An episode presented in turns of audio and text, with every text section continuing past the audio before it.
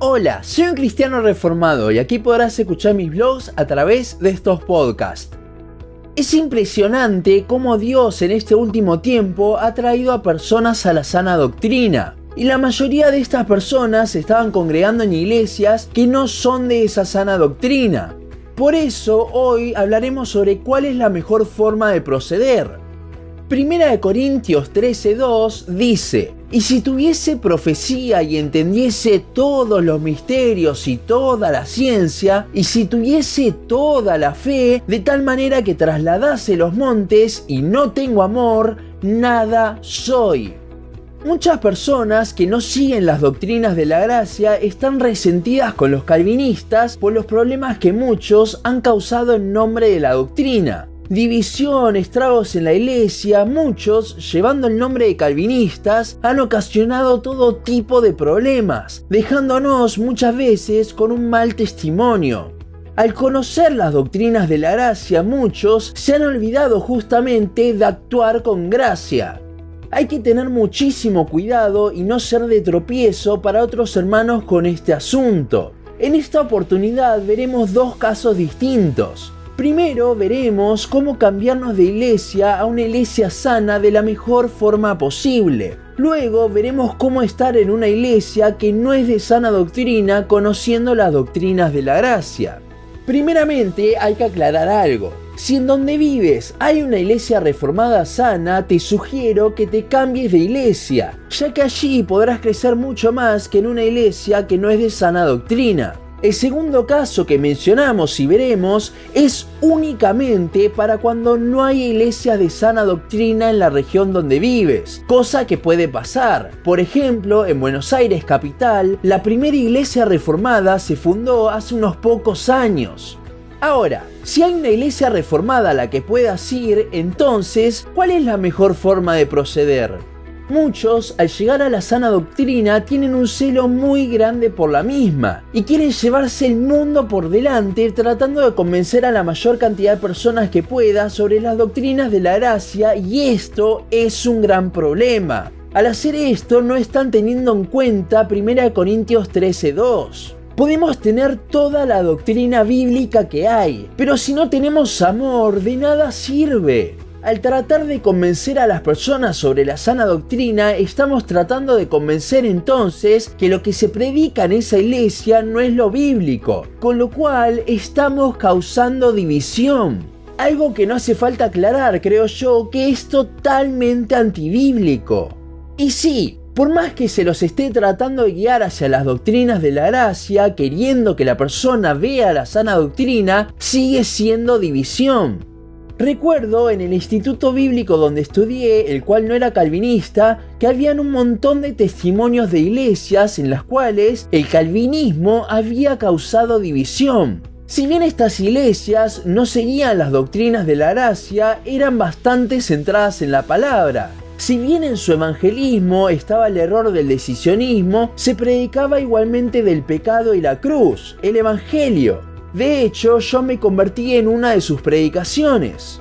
Ahora, por más de que los calvinistas que provocaron todas las divisiones hubiesen querido mostrar la sana doctrina, no fue la manera correcta de proceder, ya que a la par de dividir la iglesia, lo cual es algo muy grave, crearon un resentimiento muy grande contra los calvinistas. Entonces, ¿cuál es la mejor manera de proceder? Primero, siempre actuar en amor, con lo cual, hacer algo que pueda traerle conflicto a la iglesia no es actuar en amor. A veces es difícil, ya que amamos a nuestra iglesia y nos gustaría que esté en la sana doctrina. Pero esto no va a pasar si tratamos de hacerlo desde dentro, creando una revolución en la iglesia. Si queremos crear un cambio en la iglesia, este debe comenzar por el liderazgo, con lo cual creo que lo más prudente es hablarlo con ellos. Y no lo vea como algo imposible, hay un montón de iglesias que se reformaron a causa de esto. Si están dispuestos los líderes, estaría bueno que los motives a estudiar el tema y hasta ofrecerte para estudiarlo con ellos. Pero de vuelta, siempre en una actitud de amor, nunca con orgullo o ego creyéndonos superiores por saber la sana doctrina. ya que esto no lo conocemos por nosotros mismos, sino porque Dios decidió iluminarnos, Dios nos mostró la sana doctrina. Si al final ellos no están de acuerdo, entonces llegó el momento de irse a una iglesia reformada, pero justamente sin causar descontento en la iglesia ni nada. De esta forma no destruimos el cuerpo y podemos irnos en paz. ¿Y qué pasa si no tenemos ningún lado al que ir? No tenemos iglesia sana cerca. ¿Debemos acaso nosotros abrir una iglesia sana? No. Para abrir una iglesia uno debe estar capacitado y ser llamado por Dios a hacerlo, lo cual es algo difícil que pase si recién llegamos a la sana doctrina, ya que hay muchísimo por conocer, además que el pastorado no es solo conocimiento y enseñar, entonces debemos dejar de congregarnos? Tampoco. Eso es lo peor que podemos hacer.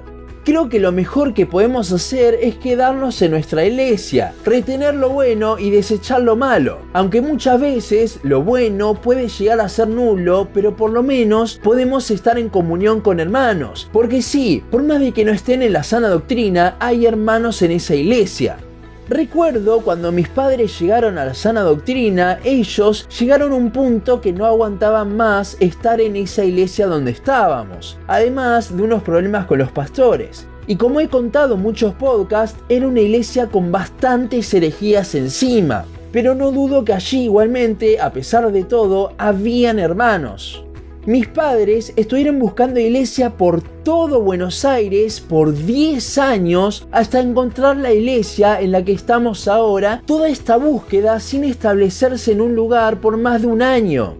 Mientras yo les había dicho que cuando encuentren una iglesia en la que se quieran quedar, me iba a ir de la iglesia en la que estaba. Hasta entonces me iba a quedar. No digo que fue un lindo periodo. Los pastores ya sabían de mi posición y me querían cerrar las puertas a todo, pero yo mientras trataba de seguir siendo de bendición. Si alguien me preguntaba sobre un tema, yo le respondía con la Biblia, pero sin atacar directamente la doctrina que se enseñaba allí, aunque igualmente la Biblia lo contradecía, pero no era directo diciendo que estaba mal lo que se decía allí.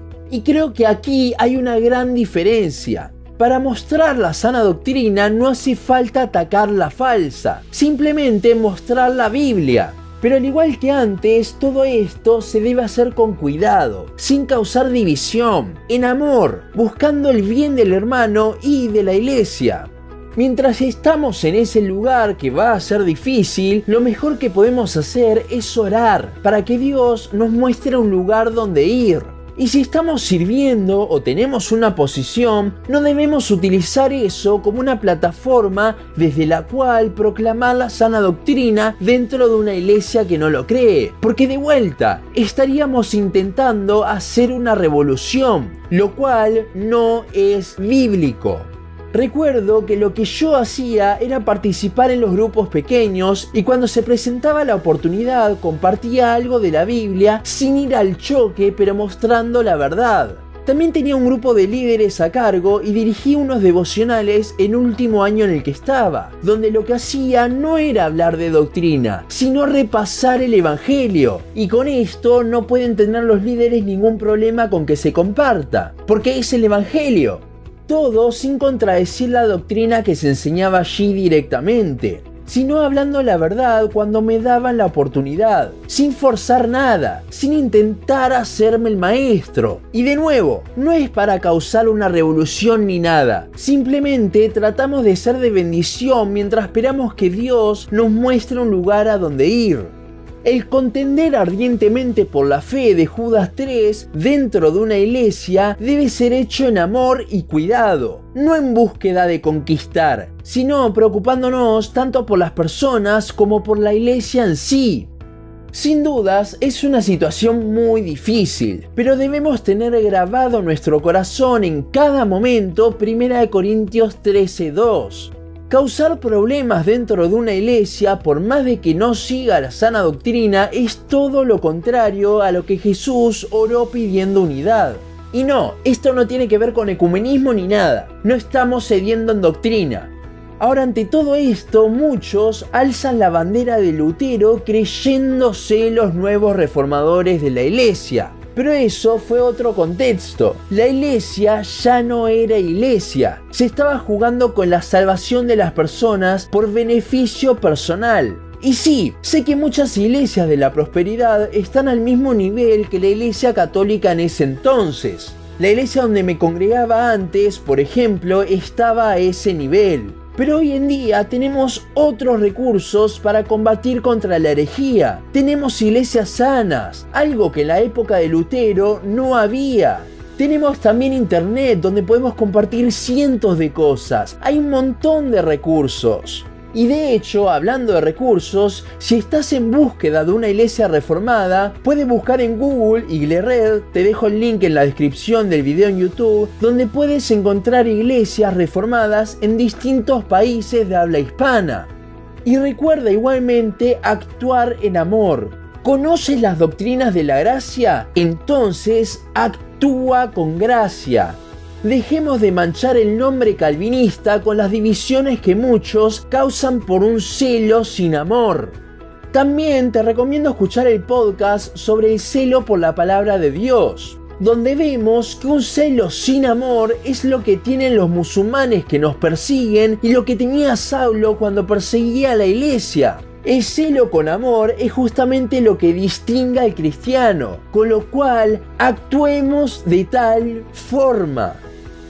Hasta aquí nuestro podcast de hoy. Seguimos en Facebook, Instagram, YouTube y Spotify. En todas nos encontrás como un cristiano reformado. También seguimos en uncristianoreformado.blogspot.com para leer el resto de nuestros blogs. Nos vemos en la siguiente ocasión.